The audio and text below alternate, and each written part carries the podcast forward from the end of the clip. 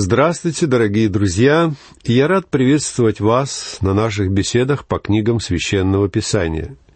Сегодня мы продолжим разговор о третьей главе книги пророка Малахии.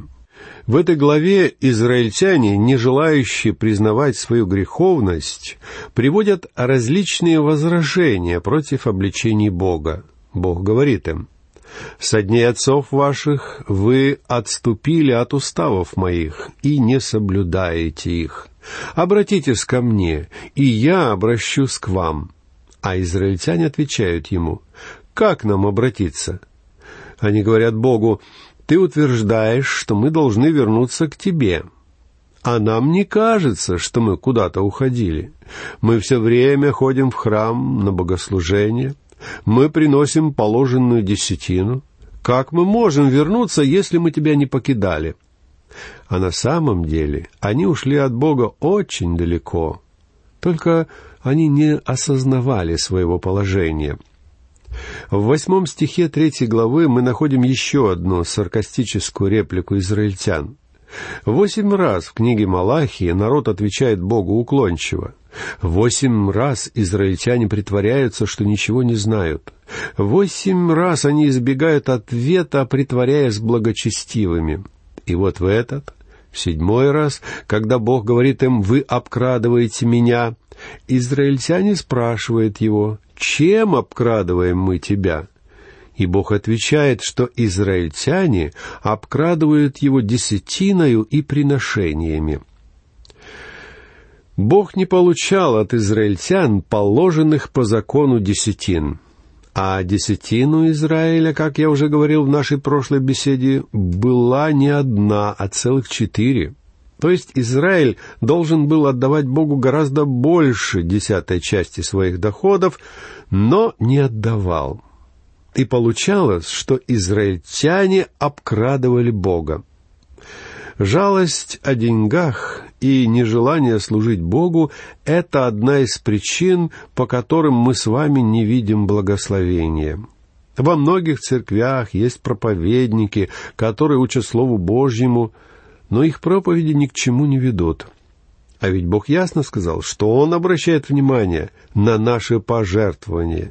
И если церковь или человек ничем не жертвует, Бог не обещает им своего благословения.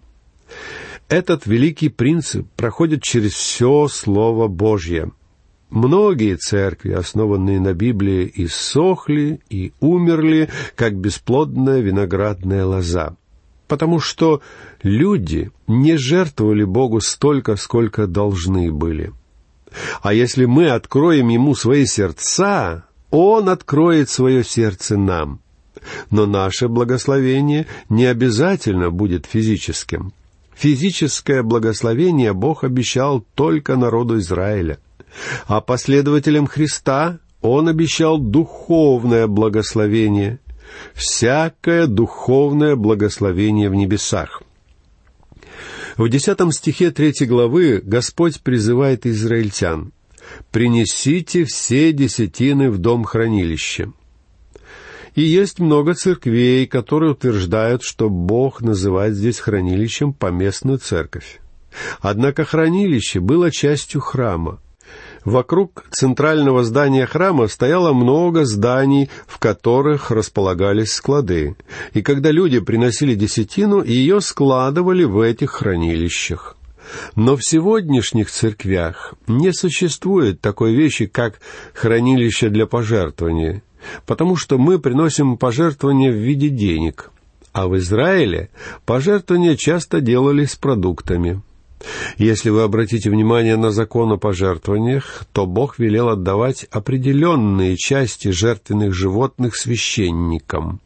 И в законе говорится, что священники должны были есть это место прямо в храме. У них не было холодильников, в которых мясо могло бы храниться.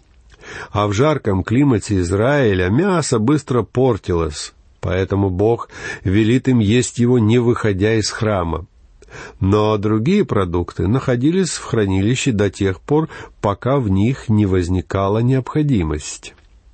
Теперь давайте продолжим читать третью главу книги Малахии. Послушайте одиннадцатый стих. Я для вас запрещу пожирающим истреблять у вас плоды земные, и виноградная лоза на поле у вас не лишится плодов своих, говорит Господь Саваоф. Когда израильтяне были щедры с Богом, Он обещал им защиту. «Я открою небеса и залью на вас благословение. Я остановлю пожирающих». Пожирающие — это, очевидно, саранча. Саранча ведь очень прожорлива и ненасытна. Она просто обожает зелень и сметает все зеленое, что только видит перед собой. Израиль часто страдал от саранчи. Но теперь Бог говорит, «Я для вас запрещу пожирающим истреблять у вас плоды земные». И виноградная лоза на поле у вас не лишится плодов своих, говорит Господь Саваоф. Иначе говоря, виноградники израильтян будут давать обильные урожаи. Бог и сегодня продолжает судить народы, которые отвергают Его. Я думаю, именно поэтому нам так многого не хватает. Не только электроэнергии, но и других вещей. Когда-то полки наших супермаркетов ломились, столько на них было товаров. В моем супермаркете и сейчас продается много всего но некоторых вещей в нем уже нет. И я не всегда могу купить такой кусок мяса, какой хотелось бы. А если я и нахожу его, то не могу заплатить, если не возьму кредит под залог собственного дома. И никто не воспринимает это как суд или предостережение от Бога.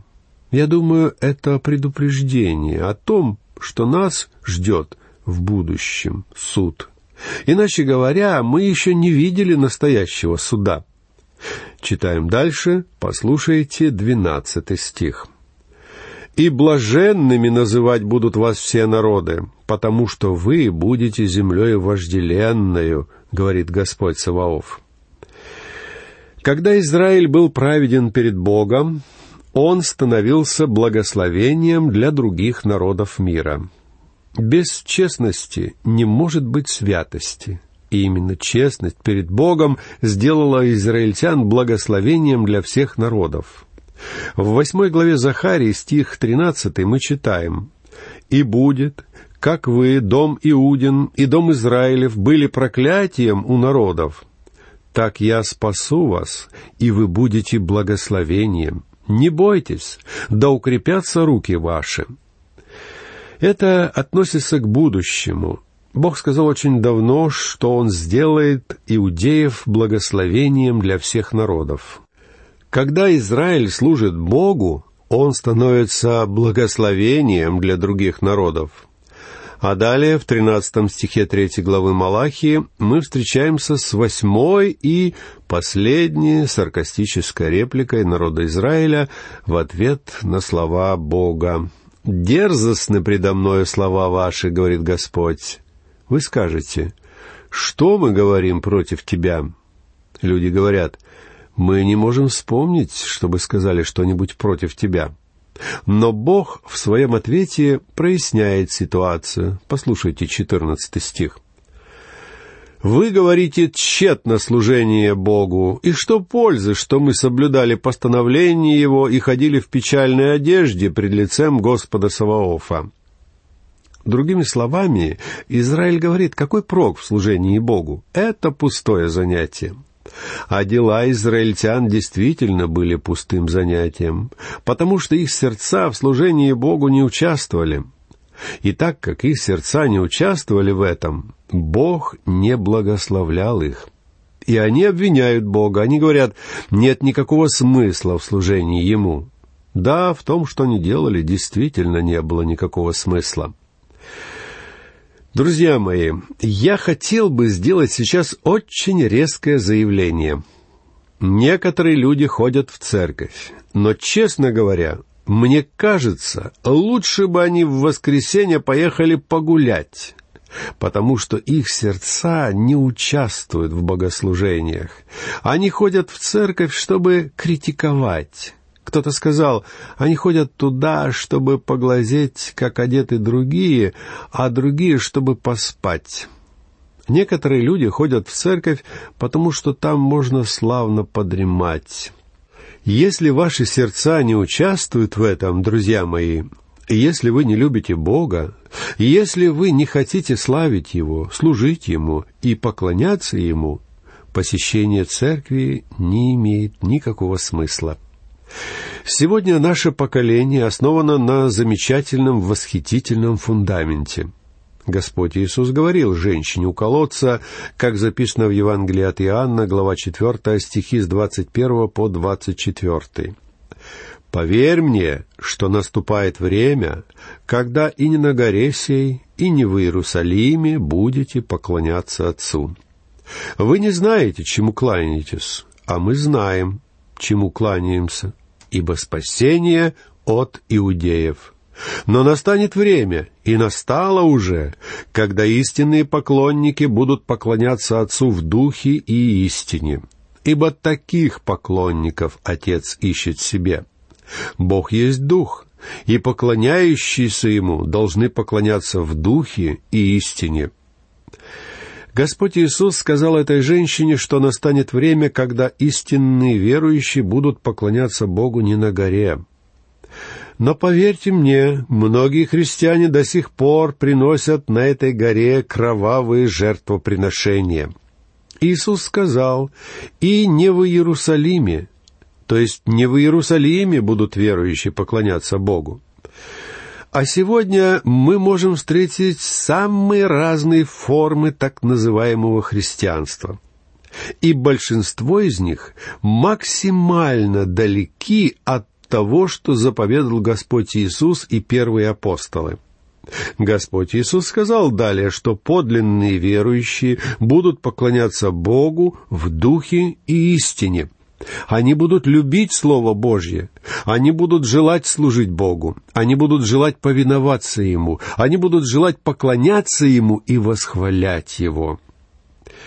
Однажды один человек спросил у меня, «Как вы считаете, я попаду в ад за то, что в воскресенье играю в гольф? И я ответил, нет, вы попадете в ад не за то, что играете в гольф в воскресенье. Вы попадете в ад за то, что отвергли Господа Иисуса Христа. А гольф тут ни при чем. Я знаю множество членов церкви, которые лучше бы играли по воскресеньям в гольф, потому что в церкви от них одни только неприятности. Они не поклоняются Богу в духе и истине. Друзья мои, внешняя набожность Богу не нужна. Ему важно состояние вашего сердца и ваши отношения с Иисусом Христом. Поклонение Богу было пустым и бесполезным делом для всех этих современников Малахи. Но проблема была не в Боге, проблема была в них самих. Много лет назад я пришел навестить одного человека в больнице. Его жена сказала мне в коридоре, что, по мнению врачей, он умирает. Я зашел в его палату, чтобы помолиться за него и сказать ему не только слова утешения, но и убедиться в его спасении. А этот человек сказал мне, «Я замерзаю, не могли бы вы укрыть меня одеялом?» Я укрыл его, а в палате было жарко, по крайней мере тепло, но ему казалось, что он замерзает. И он обвинял в этом врачей, говоря, неужели они не могут поддерживать в палате тепло? Но в палате было очень даже тепло. Примерно то же самое происходит в нынешней церкви. Многие люди говорят, что в церкви, куда они ходят, прохладная атмосфера. А вы уверены, что это в церкви прохладно? что проблема не в вас самих. Проверьте хорошенько, потому что на основании книги пророка Малахии мы видим, что проблема была в израильтянах, а вовсе не в Боге. Мне нравится определение истинного поклонения, которое приведено в книге пророка Исаии, глава 58. Послушайте третий стих этой главы. Почему мы постимся, а ты не видишь? Смиряем души свои, а ты не знаешь?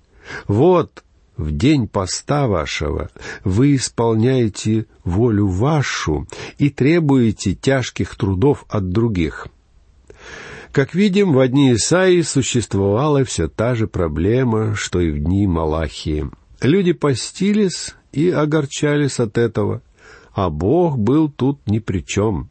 Послушайте четвертый стих из той же главы Исаии. «Вот вы поститесь для ссор и распри, и для того, чтобы дерзкую рукою бить других. Вы не поститесь в это время так, чтобы голос ваш был услышан на высоте».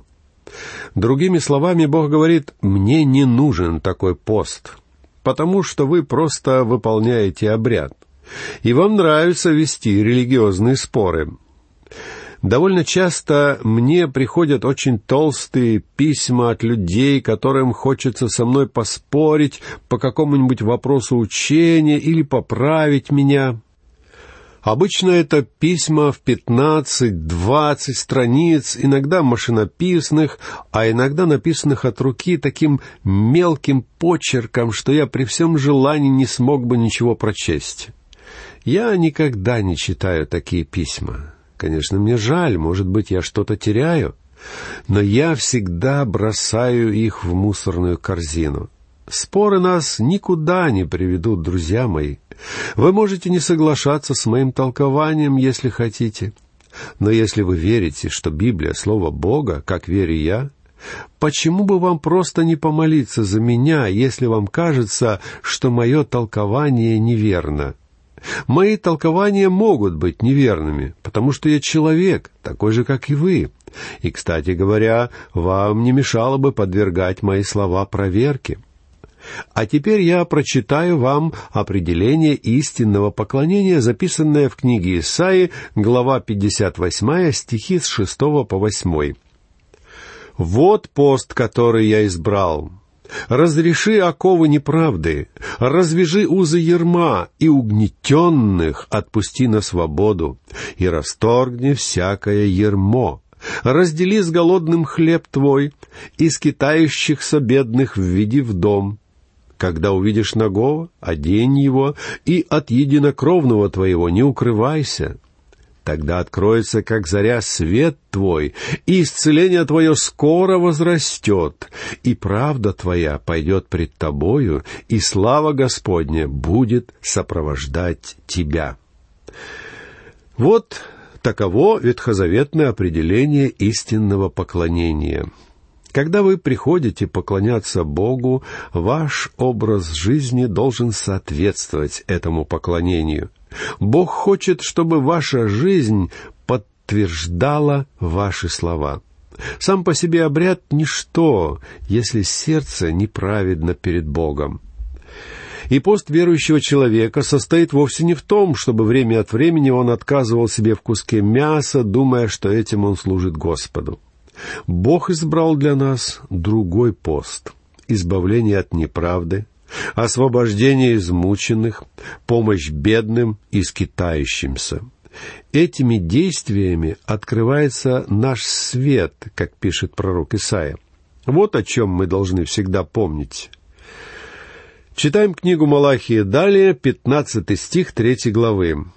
«И ныне мы считаем надменных счастливыми, лучше устраивают себя делающие беззаконие, и хотя искушают Бога, но остаются целы.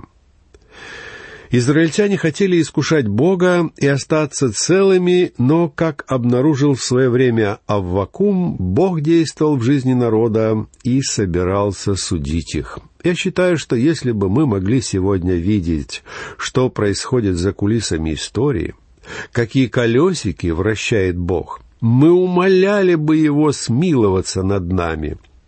Но далее послушайте шестнадцатый стих. «Но боящиеся Богу говорят друг другу, Внимает Господь и слышит это. И пред лицом Его пишется памятная книга о боящихся Господа и чтущих имя Его.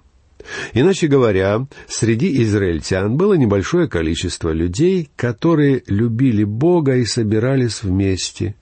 Они боялись Бога и избегали фарисейства. Они разговаривали друг с другом о своей вере, то есть общались. Помимо указания на эту группу искренних верующих, мы находим здесь слова о том, что перед лицом Бога пишется памятная книга о боящихся Господа и чтущих имя Его. Через все Писание проходит мысль, что Бог ведет записи. Я не думаю, что существует в буквальном смысле книга, которую пишет Бог. Бог ничего не забывает, и ему не нужна такая книга. Ему даже не нужен компьютер. Однако эта книга упоминается также в других местах Библии. В третьей главе Откровения мы читаем, что Бог может даже вычеркивать какие-то имена из книги жизни. Читаю вам стихи четвертый и пятый. Впрочем, у тебя в Сардисе есть несколько человек, которые не осквернили одежд своих и будут ходить со мною в белых одеждах, ибо они достойны. Побеждающий облечется в белые одежды, и не изглажу имени его из книги жизни, и исповедую имя его пред отцом моим и пред ангелами его. Это очень сильные слова, и, честно говоря, это один из наиболее трудных для толкования отрывков книги Откровения. Я не думаю, что у Бога на небесах хранится ряд книг.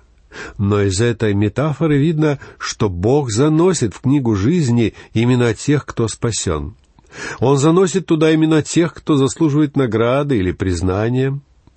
Но я все-таки не думаю, что у Бога есть такая книга в буквальном смысле слова. Хотя, может быть, и есть. Ведь в последней части книги Откровения написано также, что когда грешники предстанут перед великим белым престолом, будут открыты книги записей. А значит, их существует несколько. И там будет также книга с именами тех, кто спасен. Об этом мы читаем в двадцатой главе Откровения. Вот на какие интересные рассуждения наводит нас шестнадцатый стих третьей главы книги Малахии. Итак, дорогие друзья, на этом наша сегодняшняя беседа заканчивается. Я прощаюсь с вами. Всего вам доброго. До новых встреч.